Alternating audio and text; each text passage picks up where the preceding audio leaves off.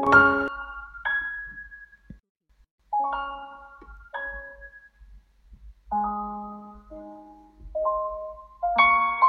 らしの基本。11月29日。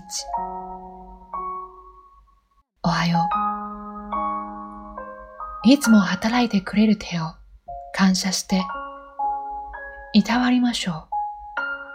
ハンドクリームを塗ってマッサージをしましょう。今日も丁寧に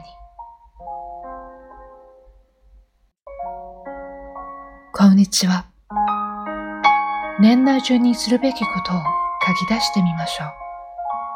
書いてみると気持ちが安心するものです。一つ一つ済ませていきましょう。いい一日を。おやすみなさい。今日も一日お疲れ様でした。ゆっくりお休みください。あなたの頑張りをしっかり見ている人はいます。また。